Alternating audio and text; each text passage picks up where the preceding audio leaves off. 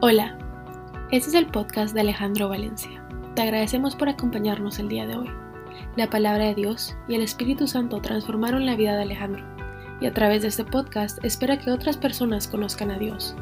Nuevamente, gracias por acompañarnos y esperamos que disfrutes la charla.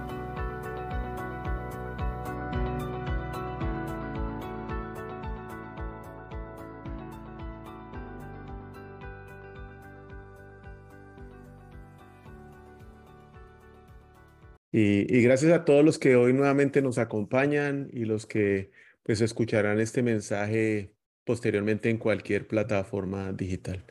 El día lunes tuve la oportunidad de salir con un amigo a montar bicicleta. Mi amigo está empezando en la bicicleta y estaba estrenando su bicicleta. Yo saqué la bicicleta, llegamos a las 6 de la mañana al parque y cuando abro mi maleta para sacar los zapatos, me di cuenta que había llevado los zapatos equivocados. Y ahí empezó la complicación. Entonces le digo a mi amigo, bueno, dele tranquilo, no nos vamos a, a, dejar de hacer la vuelta. Me pongo los zapatos equivocados en mi bicicleta y empiezo a salirme de mi zona de comodidad. Habían pasado 10 kilómetros y mi amigo en esos 10 kilómetros que nos habrán tomado unos 20 minutos, venía preguntando muchos temas de bicicleta y yo contándole de mi experiencia y el poco conocimiento que tengo, pero iba feliz contándole toda la historia de la bicicleta. Él me preguntaba de las tallas, de los marcos de las bicicletas, en fin, una infinidad de preguntas. Eso sí, yo iba preparado hasta los dientes, a excepción de los zapatos. Computadora, reloj, pedales que le miden a uno todo el reloj, las pulsaciones, el uniforme. Mejor dicho, Nairo Quintana y Rigoberto Urán se habían quedado quietos con todo lo que yo llevaba en esa bicicleta. A los 10 kilómetros le digo a mi amigo, mire, venga, pruebe mi bicicleta. Él iba en una bicicleta de montaña y yo iba en una bicicleta de ruta.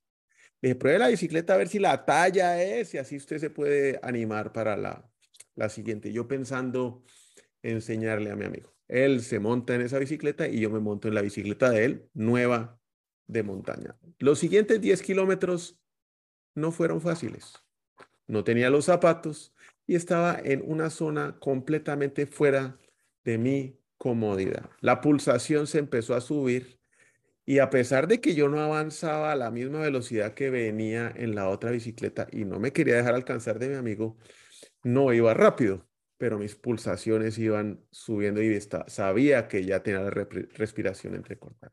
Llegamos al final y mi amigo lo vi tan feliz en la bicicleta, al, los primeros 20 kilómetros, que me dice, ¿puedo seguir? Dele, pues los 20 kilómetros de vuelta me los echo.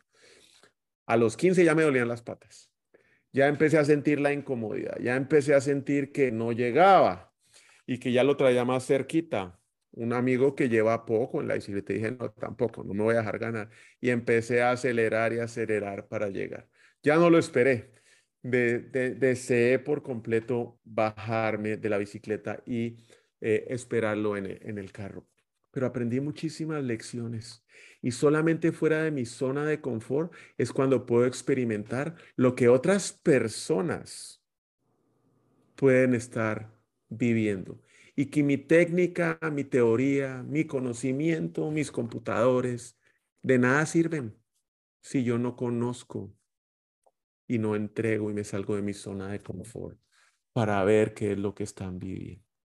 Y ese es el mensaje de hoy. Empiezo con un tema, un versículo que se llama, que está en Colosenses 3, del 5 al 10. Así que hagan morir las cosas pecaminosas y terrenales que acechan dentro de ustedes. Y eso es importante entenderlo. No son las que acechan fuera, son las que acechan dentro de nosotros. Son lo que somos no tengan nada que ver con la inmoralidad sexual, las impurezas, las bajas pasiones y los malos deseos. No sean avaros, pues la persona avara es idólatra, porque adora las cosas de este mundo. A causa de esos pecados viene la furia de Dios. Ustedes solían hacer las cosas, hacer esas cosas cuando vivían aún y formaban parte de este mundo. Pero ahora es el momento de eliminar, arrancar, quitar echar fuera el enojo, la furia, el comportamiento malicioso, la calumnia y el lenguaje sucio. No se mientan unos a otros, porque ustedes ya se han quitado la vieja naturaleza pecaminosa y todos sus actos perversos. Vístanse con la nueva naturaleza. y se renovará a medida que aprendan a conocer a su creador y se parezcan más a él. Estamos vestidos con una nueva naturaleza. Por lo tanto, hagamos morir todo lo propio la naturaleza terrenal. Detenga por completo, pare esa manera de vivir, mátela. Y se renovarán a medida que aprendan a conocer a su creador. Y es un proceso definitivamente que nos tomará toda la vida. Y nos podemos confundir pensando que es un evento. Un evento es una situación que pasa en un momento y no se repite. Puede repetirse en otro, pero es un momento. Un proceso es algo que dura, lleva etapas, dificultades, pero que es de largo alcance. Romanos 12.2. No se amolden al mundo actual, sino que sean transformados, proceso, mediante la renovación, proceso de su mente. Y así podrán comprobar cuán buena, cuál es la voluntad de Dios, buena, agradable y perfecta. Que si es difícil morir a uno mismo, y más difícil cuando sé que debo morir todos los días a mí mismo, ah, complicadísimo. Seguir en el proceso se pone muy difícil y cuesta arriba, la verdad, cuando las preocupaciones, las angustias del mundo vienen y cuando no sabemos que los que tenemos que cambiar somos nosotros y pensamos que los problemas son fuera de nosotros. La instrucción es clara. Ahí en esos dos versículos que vemos, no se amolden, hagan morir, maten la naturaleza terrenal. Pero nosotros, ¿qué hacemos? La verdad, nuestro corazón reclama a gritos la tranquilidad, la calma y el confort, la comodidad, que nada cambie. Lo que me pasó a mí en el kilómetro 15, ¿dónde está mi bicicleta? ¿Dónde está mi amigo? ¿Por qué no a qué horas me dio por decirle que se montara en esta vaina? Y yo acá en esta, sufriendo y sudando. Y muchas veces y en algunos días nos dejamos llevar por ese deseo. Luego, ni nos damos cuenta cuando nos vamos a la deriva. Y ya son la mayoría de los días los que empezamos a vivir así hasta que ese deseo que nosotros teníamos de calma, de tranquilidad, de confort, de que nada se altere, se vuelve nuestra manera normal o natural de vivir. Vivimos en un estado en el cual nuestro corazón lo reclama día a día. Quédese tranquilo, quédese calmado, no se estrese, no se salga de su zona de comodidad. Empezamos a dejar de morir a nosotros. Ya dejamos de, de ser esos guerreros matando nuestros propios gigantes y volvemos a caer en la, naturaleza terrenal sin siquiera darnos cuenta. Se va haciendo cada vez más difícil esa renovación. Nos acomodamos a todos esos elefantes que sabemos que están dentro de la sala, pero otra vez nos, nos vuelven a no importar. Pasamos, lo pateamos y seguimos. Y ya ni lo pateamos que se quede ahí. Dejamos de conocer a nuestro creador. Y se enfría nuestro corazón cuando estamos en esas zonas de comodidad y de confort. Volvemos a ponernos esa vieja naturaleza que también nos queda. Eso es como un traje hecho a la medida. Perfecto. Nos acomodamos. Y lo que es peor, nos empezamos a, a moldar, pero al mundo. Pensando que como ya recibimos a Jesucristo como nuestro Salvador, un evento, no un proceso, pues no tenemos nada más que hacer. Que somos cristianos. Ah, perdón. Somos los mejores cristianos. Tremendo error en el que nos metemos. Dejamos el proceso a un lado y nos quedamos con el evento. Ya somos salvos. ¿Qué proceso habrá que hacer? Ya estamos amoldados al mundo creyendo que estamos en el proceso, pero solo vivimos de un evento, un evento que ya pasó hace tiempo. Somos salvos única y exclusivamente porque es un regalo que Dios nos da por su amor infinito, por su gracia y su misericordia por nosotros. Es un evento. Y sin duda en mi vida es el evento más importante que me ha podido pasar. Pero la verdad es que los únicos responsables de cambiar, los únicos responsables de montarse en el proceso, los únicos responsables de renovarnos, de no amoldarnos al mundo, de morir a nosotros mismos, somos nosotros, usted y yo, nadie más. Y lo tenemos que hacer todos los días, a cada hora, mientras estemos en esta tierra. Lo que aprendí en la bicicleta con mi amigo es que la comodidad mata. La comodidad nos mata. No hay engaño, no hay nada tan engañoso como el corazón. No tiene remedio. ¿Quién podrá comprenderlo? Y ahí estamos nosotros sabiendo que el corazón no tiene remedio, ni nos preocupamos de pensar qué nos dice, pero sí le hacemos caso a todo lo que nos dice. Y mire usted pues dónde vamos a buscar comodidad.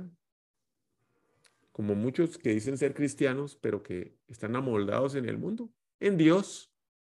Si estamos en la voluntad de Dios y dentro de la voluntad de Dios, pues eh, encontraré la comodidad, lo estamos pensando. Eso es lo que nos dice el mundo. Tranquilidad si encuentra a Dios, estabilidad si encuentra a Dios. No tendrá problemas, no habrá enfermedades, no habrá diagnósticos gente que lleva caminando con Dios, e inclusive muchos que se han peleado con Dios es porque Dios no hizo lo que ellos estaban esperando que hicieran. Entender que estar con Dios no significa comodidad, ni ninguna de las anteriores descripciones es una de las luchas que yo más encuentro con muchas personas con las que hablo, cristianos, no cristianos, católicos. Ellos están esperando que Dios cumpla con sus expectativas. Juan 16, 33. Yo les he dicho estas cosas para que en mí hayan paz. En este mundo afrontarán aflicción. Pero anímense, yo he vencido al mundo. La invitación de Dios para cada hombre y para cada mujer, para cada uno de nosotros que somos hijos de Él, es salirse de nuestra zona de confort, de esa zona de familiaridad, de su zona de autosuficiencia. Ejemplo tras ejemplo en la Biblia se nos muestra cómo los héroes de la fe se tuvieron que salir de su tierra, Abraham, dejar sus trabajos para seguirlo a él. Si quiere vivir una vida plena y ver lo imposible, esos milagros que uno dice, no, eso solo se en las películas, frente a sus ojos, sentirlos, experimentarlos, usted y yo debemos aventurarnos fuera de nuestra zona de comodidad, fuera de nuestras habilidades, fuera de nuestra manera usual de hacer las cosas, fuera de nuestras estructuras mentales, fuera de lo que creemos que debemos hacer así, porque siempre lo hemos hecho así, porque alguien nos contó, porque nuestro papá nos dijo que, ah, o nuestra mamá nos dijo que es que hay que hacer así las cosas y hay que hacer el, eh, así adoramos a Dios, porque hace 10 años de rodillas con Dios funcionó, pero hoy para mí, esos 10 años de atrás, hoy son comodidad. Dios nos demanda amar a los demás. Y eso sí que es salirse de su zona de comodidad. Porque para amar a los demás, sinceramente, el primero que debe morir soy yo. Todos los días. También buscamos comodidad en la prosperidad económica. La prosperidad económica no es buena solamente. Además viene de Dios. Él la creó. Y si no me cree, mire alrededor, mire todo lo que lo rodea. La naturaleza es abundante en prosperidad y variedad. He tenido la oportunidad de estar en Guatemala, en toda esa exuberante eh, país con playas, volcanes, montañas. Tiene de todo, todo tipo de animales, hasta los que manejan muchas veces las camionetas. Pero cuando los motivos por la prosperidad no están centrados en Dios, sino en nosotros mismos, en ese momento es cuando perdimos la razón para tenerla. ¿Ya para qué sirve? Colosenses 1.16. Porque por medio de él fueron creadas todas las cosas del cielo y en la tierra, visibles e invisibles, sean tronos, poderes, principados o autoridades. Escuche esto. Todo ha sido creado por medio de él y para él. La trampa de la prosperidad económica y la comodidad que nos puede traer está en el motivo por la cual lo buscamos. Esa es la trampa. Dios o nosotros. Y cuando es para nosotros, nuestra mente nos atrapa en el camino del egoísmo, la comparación y el merecimiento. Es que yo soy el que traigo la plata a la casa. Entonces yo me merezco que aquí me hagan todo. Yo servir, no. Prosperidad económica sin propósito y con el motivo equivocado nunca le va a traer comodidad. Pues la verdad es que nunca va a ser suficiente, siempre va a querer más. La búsqueda de este tipo de comodidad, el dinero, en el dinero, perdón, destruye las familias, destruye los matrimonios, aleja a los hijos, alimenta el orgullo, hace crecer el ego, promueve la avaricia, la tacañería, nos deja esclavos y nos ata, pero ¿sabe qué es lo peor? Que somos presas fáciles porque nos salimos del rebaño para el devorador y podemos resbalar muy fácilmente en la deshonestidad, que si conozco bien el tema usted.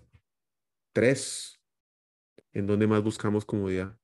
Y esto no me pasaba antes. Hoy lo escucho más a menudo, será porque ya cada vez estoy mayor, más viejo.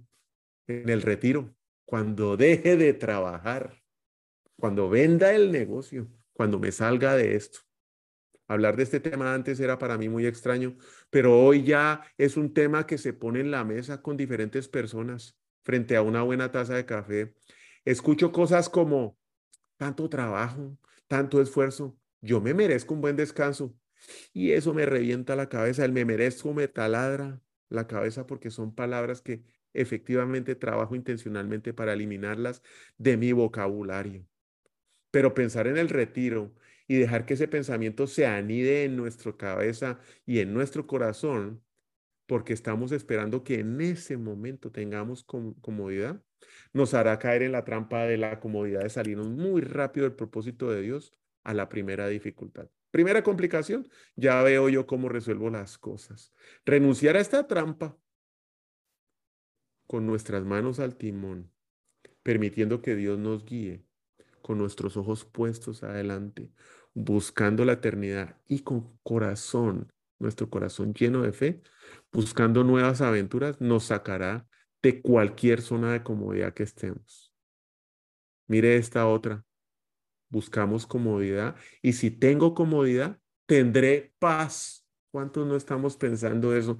Comodidad económica, en el trabajo, si nadie me molesta, si no tengo que hacer nada, si me voy de vacaciones. Si tengo comodidad, voy a tener paz. Y contrario a la creencia popular, paz y prosperidad no van de la mano. Puede que tenga dinero en la cuenta, mucho dinero en la cuenta, pero no va a tener paz. Dígame qué pasa si lo pierde. Hasta ahí le duró la paz. ¿Y cuál es la diferencia? Usted preguntará por qué dice que no van de la mano. Porque la comodidad está sujeta y depende de las circunstancias en las cuales usted esté en ese momento. Mientras la paz no. La paz la puede experimentar inclusive en los momentos más difíciles de nuestra vida, en el peor diagnóstico que les suelte. La comodidad sí nos puede confortar un ratico, lo que dure la plata, lo que dure el viaje. Y eso si no va peleando durante el viaje, el paseo. Lo que le dure el, el reloj, lo que le dure el carro nuevo, porque lo saca ahí ya a los 15 días ya huele feo. Pero no dura sobre el tiempo. La comodidad no perdura en el tiempo. Mientras la paz pasa sobre el tiempo y sobre cualquier tribulación que usted y yo pasemos. No nos dejemos engañar que tener comodidad es lo que necesitamos para tener paz. Porque el único, el único que nos puede cumplir esa promesa de darnos paz es Dios, nadie más. Resumiendo, si tiene cualquier cosa en su vida que quiera hacer o que esté haciendo hoy y que lo pueda hacer en sus propias fuerzas, entonces usted sabe dónde se encuentra, en una zona de comodidad. Ya cayó en la trampa o va directico para la misma. Si hace mucho tiempo, pueden ser días, inclusive horas, semanas, meses o años, que no ha estado de rodillas, solito en el baño donde se pueda meter, pidiéndole, Dios mío, si tú no intervienes en esta situación, esto se va a acabar, va a ser un desastre, va a ser el fracaso. Me morí será el final. Téngalo por seguro que usted está en esa zona de comodidad. Si cuando ve su futuro, cuando ve su destino, cuando ve un propósito, no le tiembla todo el cuerpo, que es lo que anida toda su alma y su espíritu, porque no sabe cómo alcanzarlo, sigue estando en su zona de, comodidad. Dios no nos creó para que nuestro destino sea el tamaño de nuestras propias fuerzas. Hágame usted el grandísimo favor. Y nosotros allá soñando que nuestras propias fuerzas quedamos podemos llegar a nuestro destino. Dios nos creó para un destino que en nuestras propias fuerzas es imposible llegar. Para que cuando nosotros alcancemos ese destino, el único que se puede llevar la gloria es Dios. ¿Cuándo fue la última vez que usted ejercitó su fe? ¿O es que hoy en su vida está siendo guiada por la preocupación y la ansiedad? Noches sin dormir. Anda insatisfecho inquieto. Decide siempre el cómo, cuándo, dónde y con quién. Y hay de que alguien opine. No le importan las opiniones de los demás. Se ofende por todos y con todos. O está aislado, no tiene con quién o a quién, con quién ser vulnerable o a quién contarle de sus luchas, porque no le alcanza el tiempo. Está cansado y enfermo. Si se encuentra en alguna de esas situaciones, cayó en la trampa de la comodidad. Y es que la trampa de la comodidad tiene varios síntomas que vamos a ver acá.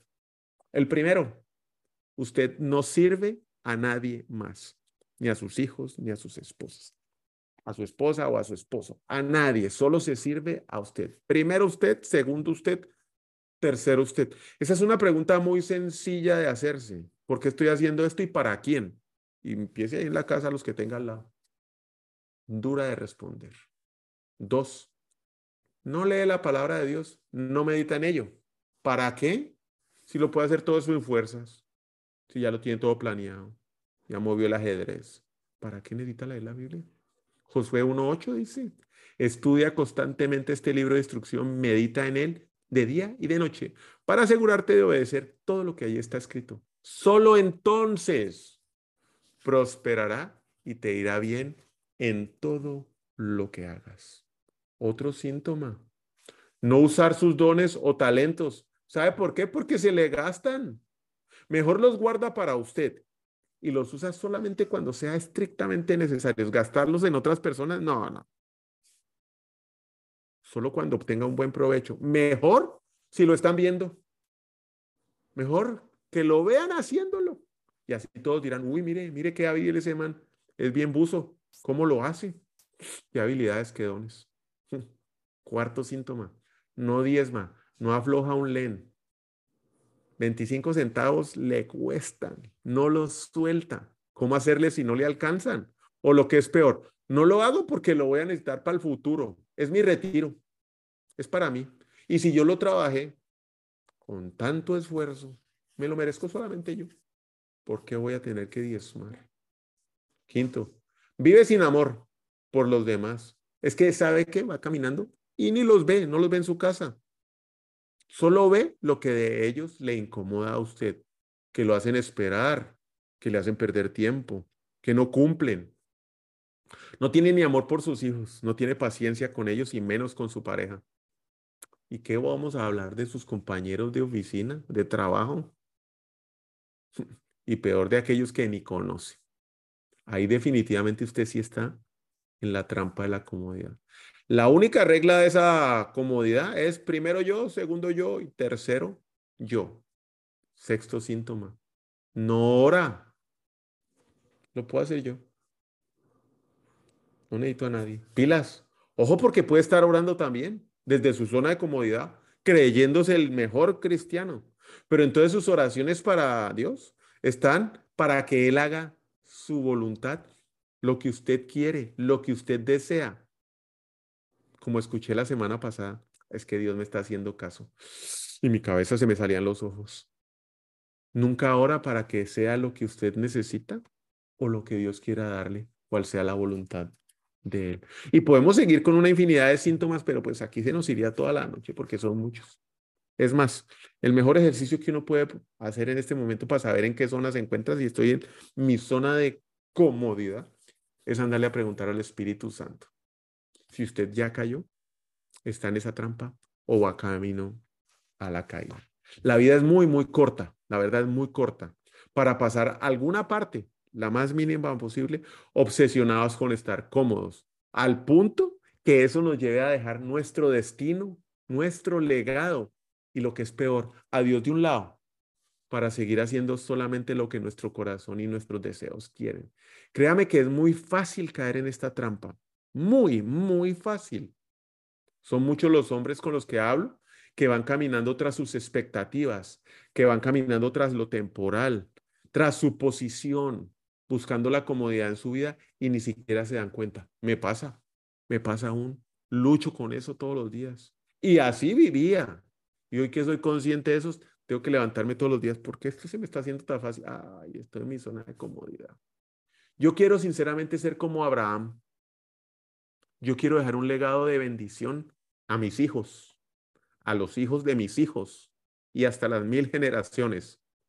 Y es que aquí soy enfático porque esto no es conocer a Dios, esto no es conocer a Jesús, es amarlo. Y hay una diferencia del cielo a la tierra. Hay una diferencia en enorme, porque es amarlo de tal manera que quiere o que da todo. Se muere por ser como Él. Yo lo invito sinceramente a caminar esa manera en su vida, a buscarlo solo a Él, a enamorarse de Él y que todo lo demás alrededor suyo, inclusive su propia vida, no importe, no importe. Eso no tiene precio. Pero claro, usted me preguntará, mire, ¿y cómo lo hago? Hay dos disciplinas básicas. Y la palabra está aquí. Dos disciplinas diarias básicas. Algo que hago diariamente. La palabra clave es diariamente, no es disciplina. Estar concentrados en ese proceso para no salirnos y mantenernos fuera de nuestra zona de confort. Debo estar concentrado en estas dos disciplinas. La primera, la lectura de la Biblia. Y la primera excusa que yo siempre escucho es que yo no entiendo nada. Yo leo eso y no entiendo. Pues sabe que, aunque no entienda, léala. Y haga una pregunta antes de empezar. Pídale al Espíritu Santo que le hable, que se la explique, que le dé el discernimiento, que le hable a través de esa palabra que usted esté leyendo. A todos los reyes del Antiguo Testamento se les recetó la, la medicina, la lectura y la meditación en la palabra todos los días y todas las noches. Hágalo de día y hágalo de noche, porque esto tiene un efecto directo en nosotros. Eso hace que mi corazón no se eleve por arriba de mi respiración, lo ayuda a mantenerse en su lugar, no lo pone acá para que me esté mandando y diciéndome, mi hijito, ya ha trabajado mucho, salga, ya es merecedor. Me ayuda a que mi corazón no pase de mi nariz. Dos, me lleva a enamorarme de tal manera de Jesús que todo lo que salga de mi corazón será ser como Jesús. Por lo tanto, me va a sacar de mi zona de confort porque voy a desear ayudar a los demás. Voy a desear, desear apoyar, animar, fortalecer, acompañar, llorar, gozar con otros. Y usted sabe qué va a pasar, va a pasar a un segundo o tercer plano. Se murió. Qué bella, bella muerte cuando yo estoy caminando ayudando a todos los demás y veo su necesidad y me doy cuenta de su dolor y solo quiero servirlos. Lo llevará a estar por completo fuera de su zona de comodidad. Tercero, va a ver a Dios y cuando lo vea, Él le dará una carga más, le dará otra persona, le dará otra asignación pensando qué es lo que voy a hacer tan grande cuando el día de hoy tengo miles de personas al frente con las cuales me rodeo que necesitan ese apoyo, que necesitan esa ayuda, que necesitan ese ánimo, que necesitan esa fortaleza. Y yo voy caminando por ahí pensando en todos los grandes planes que voy a hacer en mi zona de confort. Y no soy capaz de abrazar a la señora que está al lado, que le veo su cara y su necesidad. Eso pasa cuando usted empieza a leer diariamente. Primera de Juan 4:20. Si alguien afirma, yo amo a Dios, pero odia a su hermano, no, es, es un mentiroso.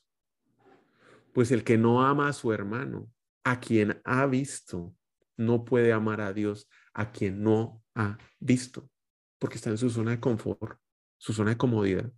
Y la segunda práctica diaria diaria, diaria, diaria. Es la oración. Y es que la oración nos trae la conciencia de quién es Dios y quiénes somos nosotros. Que Él está allá y nosotros estamos acá abajo. Y que hay un abismo de distancia entre los dos.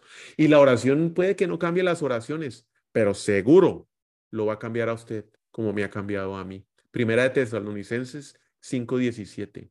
Nunca deje de orar. Un versículo facilito de aprenderse. Colosenses 4.2.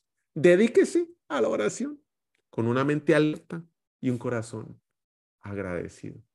Si mantenemos estas dos disciplinas en nuestra vida, diariamente, difícilmente nos vamos a acomodar, difícilmente nos vamos a amoldar a este mundo.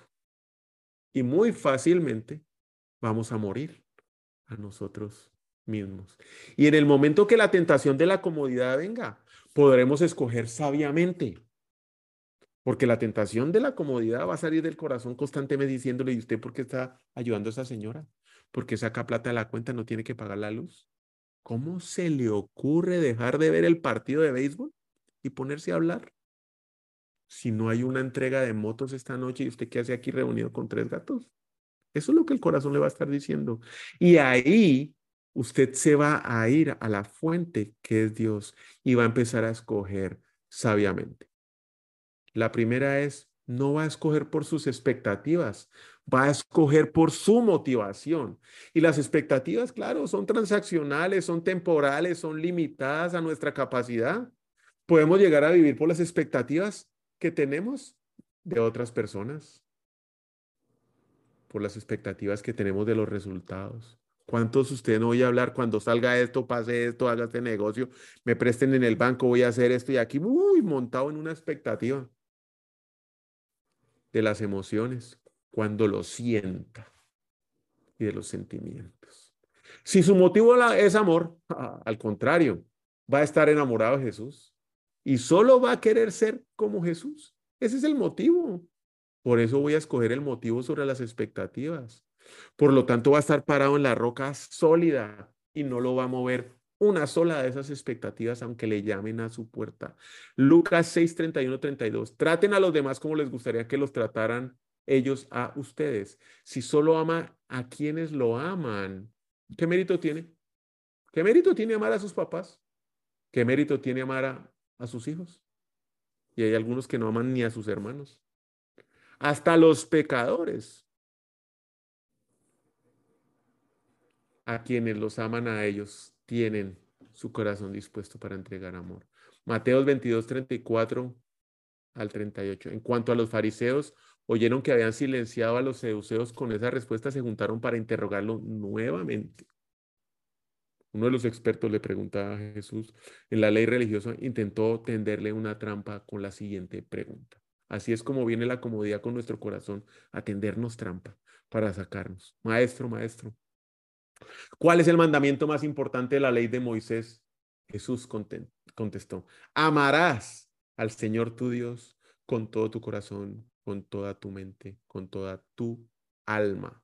Este es el mandamiento, el primero y el más importante. Y esas dos disciplinas que le mencioné le van a ayudar a mantenerse claro en esto y se va a enamorar porque le va a pasar. Así no empiece, así empiece leyendo y no entendiendo, va a terminar completamente enamorado, queriendo ser como Jesús. Cuando venga la tentación a buscar la comodidad, ¿sí? Va a tener que escoger el legado sobre lo temporal, lo eterno sobre lo que se acaba. En lo temporal, la verdad es que nunca existe límite. Cuando escogemos irnos por ese camino de lo temporal, siempre, siempre vamos a tener hambre, siempre vamos a tener deseos. Nunca vamos a estar satisfechos. ¿Y sabe qué? Nunca va a tener lo que su corazón desea, porque no le va a alcanzar, no le va a alcanzar. Juan 3:16 dice, pues Dios amó tanto al mundo que le dio a su Hijo único para que todo el que crea en Él no se pierda, sino que tenga vida eterna. Lucas 6:38, den y recibirán. Lo que den a otros les será devuelto por completo, apretado, sacudido para que haya lugar para más, desbordante y derramado su su regazo. La cantidad que den determinará la cantidad que recibirán. Es vital. Cuando venga la tentación de la comodidad, vamos a escoger sobre la misión y no sobre la posición. Vamos a dejar de andar buscando el reconocimiento, la aprobación. Nos vamos a concentrar en el trabajo que tenemos que hacer hoy, abrazar en la Señora. Ese es un trabajo que tenemos que hacer para Dios. La misión que Dios nos dio es amar a los demás como a nosotros mismos. Y vamos a dejar a un lado lo que podemos hacer en nuestras fuerzas. Vamos a morir a nosotros mismos. Vamos a hacer las cosas que nadie hace y vamos a ir abrazando desconocidos. Vamos a ir a pagar las facturas de los que no pueden. Vamos a entregar nuestras cosas que antes eran preciadas para que otros que las necesiten las usen. Vamos a estar orando por las necesidades de los demás. Así las nuestras nos apremien. Vamos a hacer lo que nuestras fuerzas es imposible. Vamos a amar a los otros como a nosotros mismos. Pero eso solo pasa cuando usted se sale de su zona de comodidad. Solo en mi relación y mi amor con Jesús puedo llegar a hacer estas cosas que en mis fuerzas sería imposible. No hay manera de hacerlo en nuestras propias fuerzas. Amar a los que queremos, a los que tenemos cerca, a los que nos agradan, eso es fácil. Amar a los demás. Sin Dios es imposible. Proverbios 4:17 dice, aférrate a mi instrucción y no las dejes ir, cuídalas bien porque son la clave de la vida. Primera de Timoteo 6:12, pelea la buena batalla por la fe verdadera, aférrate a la vida eterna a la que Dios te llamó y que confesaste también delante de muchos testigos. Filipenses 2.16, aférrate a la palabra de la vida. Entonces, el día que Cristo vuelva, me sentiré orgulloso de no haber corrido la carrera en vano y de que mi vida y trabajo fue inútil desde mi zona de comodidad. Vamos a, a orar y Doy gracias infinitas porque Dios me permite compartir las luchas. La verdad es que esa montada en bicicleta fue fantástica porque me sacó de mi zona de confort y me hizo ver lo acomodado que en muchas áreas de mi vida yo estaba. Y solamente la palabra de Dios me transforma. Y por medio de mi oración, el que sale cambiado soy yo. Los invito a que se enamoren de, de Jesús para que se salgan de su zona de confort y su zona de comodidad. Lupita, no sé si nos acompaña con la oración, por favor. Le agradezco y le abrí el micrófono ya. Padre, bueno, gracias te damos, amado Señor, por este momento donde nos estás dando enseñanza, Señor. Como, como oraron al principio, Padre, que además de escuchar y de alimentarnos, Señor, podamos ponerlo en práctica pueda ser parte de nuestra vida, Señor, para dar la posibilidad de que existe ese cambio, de que podamos enamorarnos, que querramos modelar ese amor de Jesús, que solamente leyendo su palabra, entendiéndola y practicándola va a ocurrir el milagro. Gracias, Señor, yo te doy por la vida de cada una de las personas que estamos aquí conectados, por sus familias, por los milagros sobrenaturales que a partir de hoy ocurren, Señor, porque solamente que en nuestra oración oremos por el prójimo, Señor, ya es un cambio, porque menguemos nosotros, Señor, y puedas crecer tú. Yo te doy gracias, papito, por este privilegio. Yo te doy gracias por ese tiempo que tú te tomas, Padre, para usar a Alejandro, para darnos instrucción. Yo te doy gracias, Padre, por ese amor precioso que siendo tú tan grande y maravilloso, te tomes ese tiempo para dedicarlo a nosotros. Gracias, Padre amado. Bendecimos también la vida de Alejandro y de todos los que estamos aquí en el nombre poderoso de Jesús. Amén. Gracias, Lupita. Les deseo un excelente fin de semana. Dios los bendiga y nuevamente gracias por acompañarnos. Feliz noche.